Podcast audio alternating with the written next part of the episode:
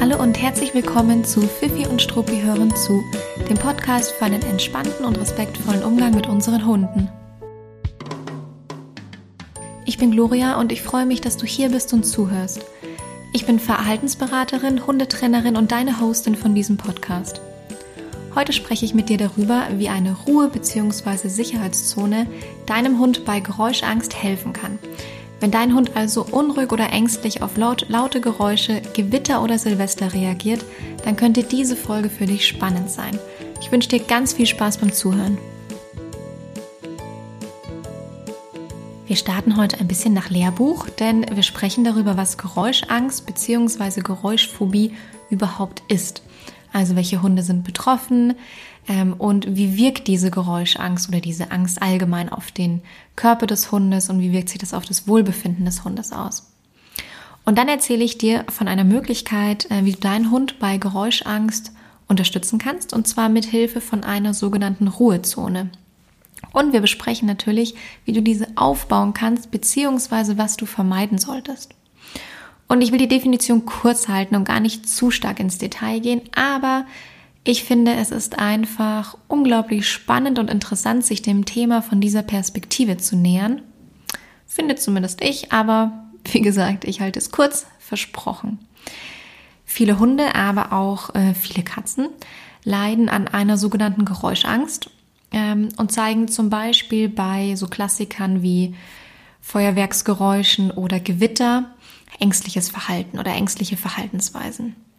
Und es kann dann mit ähm, so sehr ja, einer sehr kleinen Ausprägung beginnen. Man spricht von subtilen Hinweisen, sowas wie Unruhe oder auch einer Nervosität. Die Hunde laufen auf und ab, kommen nicht richtig zur Ruhe, können sich nicht hinlegen oder sind eben so ein bisschen auf der Hut die ganze Zeit.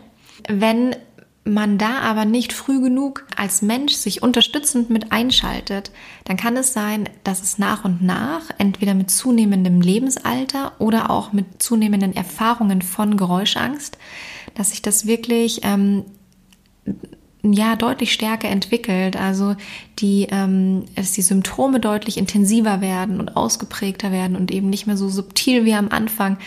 Ähm, und es kann eben zu einer richtigen Phobie und im Worst Case auch zu chronischen Angstzuständen kommen und sich entwickeln.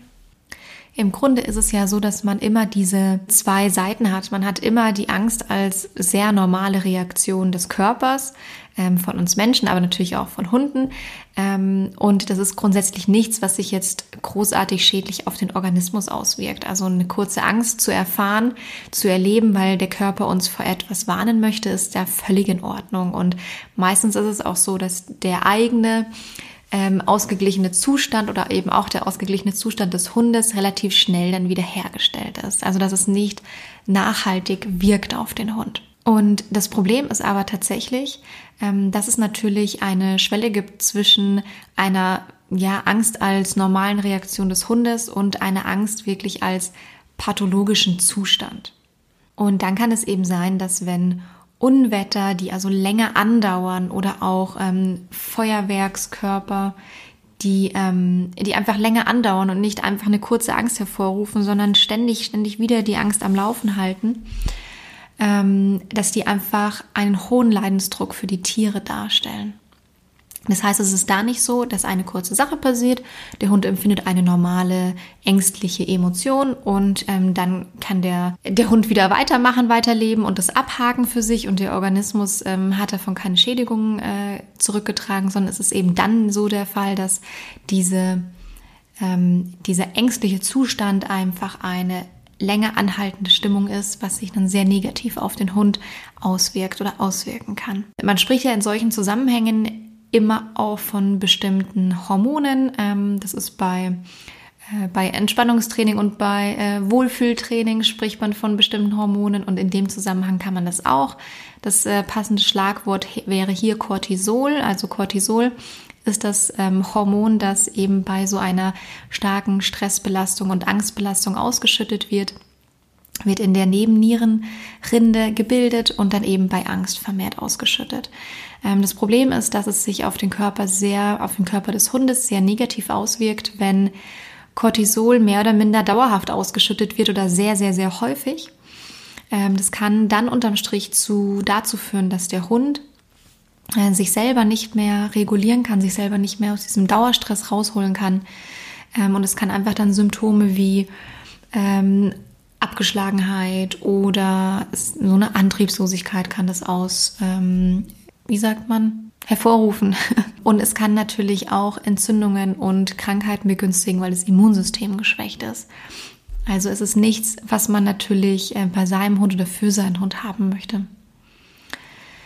Es gibt so ein paar typische Anzeichen dafür, dass der Hund eine Geräuschangst empfindet. Ähm, zum einen gibt es natürlich irgendeine Form des Geräusches, das, ähm, ähm, das man wahrnehmen kann. Manchmal nimmt der Hund es deutlich vor uns wahr.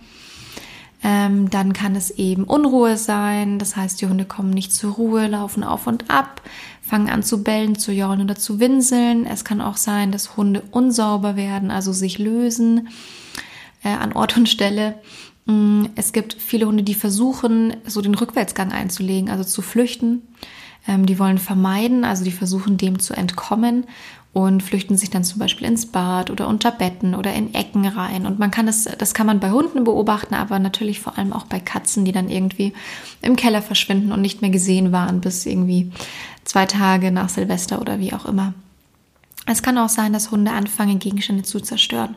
Mm, das kann ähm, das typische Anknabbern vom Stuhlbein oder Sofa sein. Es kann aber tatsächlich auch ähm, sein, dass sie wirklich die Fensterrahmen und ähm, Türrahmen ankratzen, aufkratzen, äh, mit dem Hintergedanken, dass sie sich da im Grunde eigentlich halt durch, durchbuddeln wollen, raus wollen, rauskommen wollen, um dann zu flüchten. Ähm, es gibt Hunde, die, denen wird richtig schlecht, die erbrechen sich, die sind total appetitlos, nehmen nichts mehr an. Das ist ja wirklich auch eine klassische Reaktion, dass ein Hund, wenn er Angst hat, dann kein, kein Leckerli, keinen Keks mehr annimmt. Und äh, man sieht eben diese Unruhe auch, ähm, wenn der Hund äh, speich also speichelt mehr, als er sonst speichelt, hechelt mehr, als er sonst hechelt. Also das muss man natürlich immer in Relation setzen zu dem, zu, zu den Verhaltensweisen, äh, die der Hund sonst normalerweise zeigt. Auch eine erhöhte Herz- und Atemtätigkeit ähm, kann darauf hinweisen, die Hunde sind meistens auch gereizter. Ähm, es kann auch sein, dass Hunde aggressiv reagieren. Und was man auch wirklich gut beobachten kann, ist dieser typisch panische oder ängstliche Blick, ja, mit aufgerissenen Augen oftmals. Und man kann es den Hunden schon meistens im Gesicht ansehen. Langfristig ist es einfach so, dass ähm, diese Angstzustände, hm, diese Geräuschangst zu einer chronischen Angst oder zu chronischem Stress werden kann. Ähm, das kann dann also bedeuten, dass das Geräusch schon gar nicht mehr da ist. Die Situation ist schon eine ganz andere und trotzdem empfindet der Hund noch chronischen Stress oder chronische Angst. Ich habe darüber auch in der letzten Podcast-Folge, glaube ich, berichtet von einem Hund, der bei mir in der Verhaltensberatung war, der äh, Monate nach Silvester noch keine Lust hatte, spazieren zu gehen und vor allem die Abendgassi-Runden gemieden hat. Und dann äh, kann man hier natürlich ganz klar von der langfristigen Wirkung sprechen, die diese traumatische Situation, dann dieses traumatische Ereignis ähm, auf ihn hatte. Ähm, es ist oft so, dass die Angst im Alter zunehmend stärker wird. Also man kann nicht davon ausgehen, dass der Hund sich daran einfach so gewöhnt, dass er irgendwie erwachsen wird und schon lernt, dass es nicht schlimm ist, was da passiert, sondern oftmals wird es im Alter zunehmend stärker.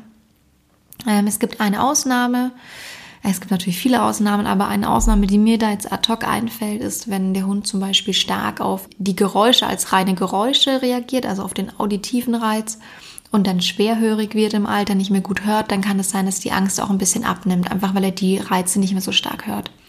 Trifft aber auch nicht bei jedem Hund zu, der schlecht hört, weil Geräusche unterschiedlich wahrgenommen werden von den Hunden.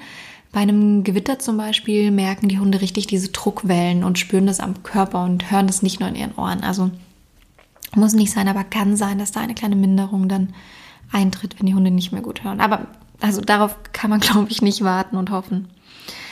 Ähm, ich kann es bei meiner Hündin tatsächlich beobachten. Die ist dieses Jahr neun geworden. Ich nehme an, sie gilt jetzt als älter, alt, kleiner alter Hund. Und äh, die hat seit ein, zwei Jahren, äh, wird es ein bisschen ähm, oder hat es angefangen, dass sie auf Gewitter reagiert hat, war ihr davor völlig egal. Und da da merkt man, dass jetzt so eine kleine Tendenz startet, ähm, mit der ich natürlich umgehe, aber umge auch umgehen müsste, weil es sich sonst einfach steigern würde mit der Angst. Also ich denke, unterm Strich äh, können wir alle einen Haken dahinter machen, wenn ich sage, dass es unsere Aufgabe ist, unseren Hunden im Fall von Geräuschangst zu unterstützen und zu helfen, sodass die Entwicklung des Hundes eben eher in die Richtung geht, entspannter zu werden, äh, Geräusche besser auszuhalten, seine Strategie zu haben, die auch funktioniert, als dass wir eben mit ansehen, wie es immer schlimmer wird und im Worst Case sogar chronisch wird und dann man eben einen Hund hat, der sich in einer Dauerstressschleife befindet. Man kann es dann immer noch therapieren, das ist jetzt nicht so, dass dann gar nichts mehr geht, um Gottes Willen. Aber erstens ist es natürlich extrem belastend für den Hund und zweitens ist es viel aufwendiger. Man kann nämlich bei Geräuschangst wirklich umfassend ansetzen und es gibt ganz, ganz tolle Möglichkeiten, wie man den Hunden da, wie man die Hunde da unterstützen kann. Und ich bin mir ganz sicher, ähm, dass du nicht alle diese Möglichkeiten schon kennst, weil es wirklich viel gibt mittlerweile und auch immer neue Dinge dazukommen. Und ja, teilweise, man hat da wirklich schon auch gute Möglichkeiten, auch bei Hunden, die eine extreme Angst empfinden in solchen Situationen. Also an der Stelle bitte nicht aufgeben, äh, bleibt dran und findet was für euren Hund. Es gibt was, ich bin mir ganz sicher. Ich picke heute eine Sache raus, die ich dir als Unterstützung vorstellen möchte. Und zwar ist es die Etablierung einer Ruhezone oder auch Sicherheitszone genannt für deinen Hund. Und vielleicht denkst du jetzt, ach, das hat er schon. Ja, der hat sein Körbchen und da schläft er auch gerne drin. Ähm, eine Ruhezone funktioniert ein kleines bisschen anders. Aber ich beschreibe es jetzt einfach mal und du darfst dann gerne natürlich selbst bewerten, ob dein Hund diese Ruhezone schon hat, ob dein Hund, Hund vielleicht eine gebrauchen könnte und wie die aussehen könnte. Die Ruhezone ist dafür gedacht, dass der Hund einen Bereich hat, in den er sich von sich aus bei Angst oder Unwohlsein zurückziehen kann und der für ihn total positiv behaftet ist.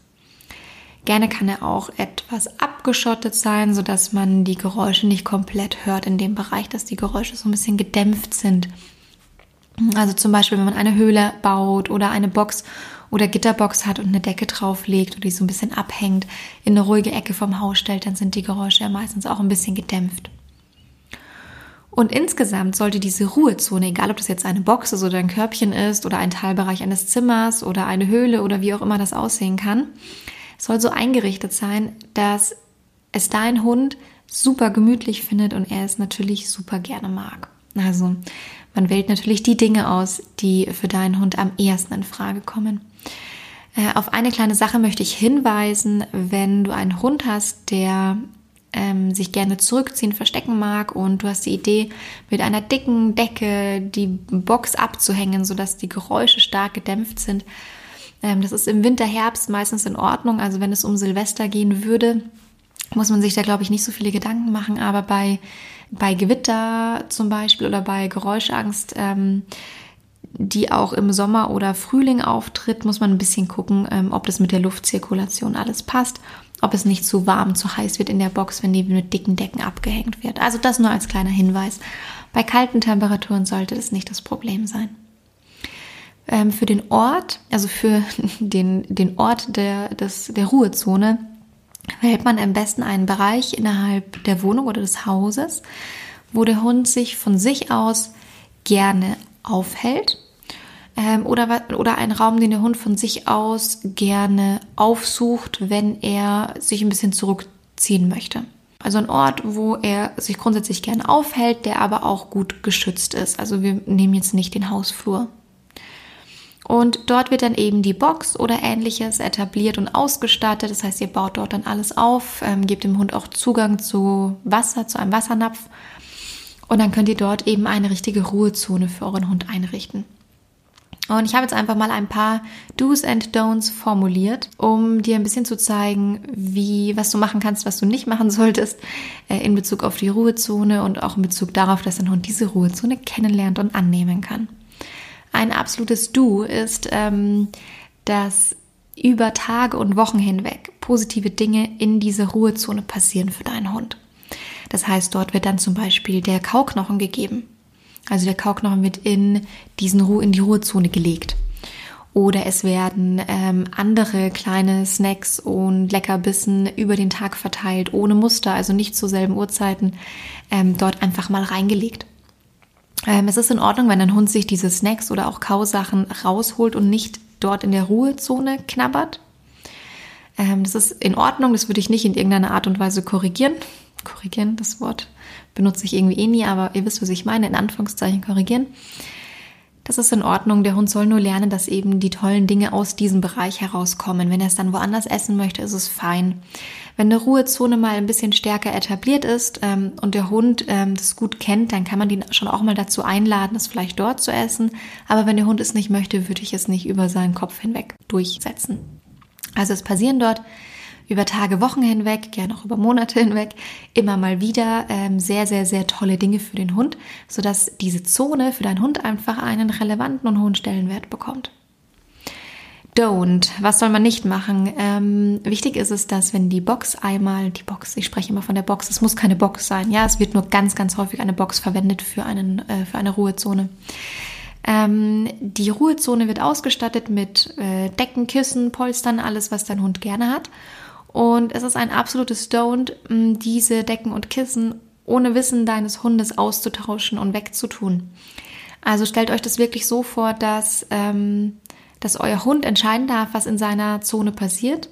Und er soll mitbekommen, wenn dort etwas passiert. Der soll kein überraschendes Erlebnis haben und er soll auch nicht irgendwann die Zone aufsuchen, schnuppern und riechen, dass alles fremd riecht, dass da irgendein Mensch drüber gerannt ist und dass da irgendwie neue Decken sind und er sich da gar nicht mehr so richtig äh, heimelig fühlt, sondern das wird alles mit ihm gemeinsam gemacht.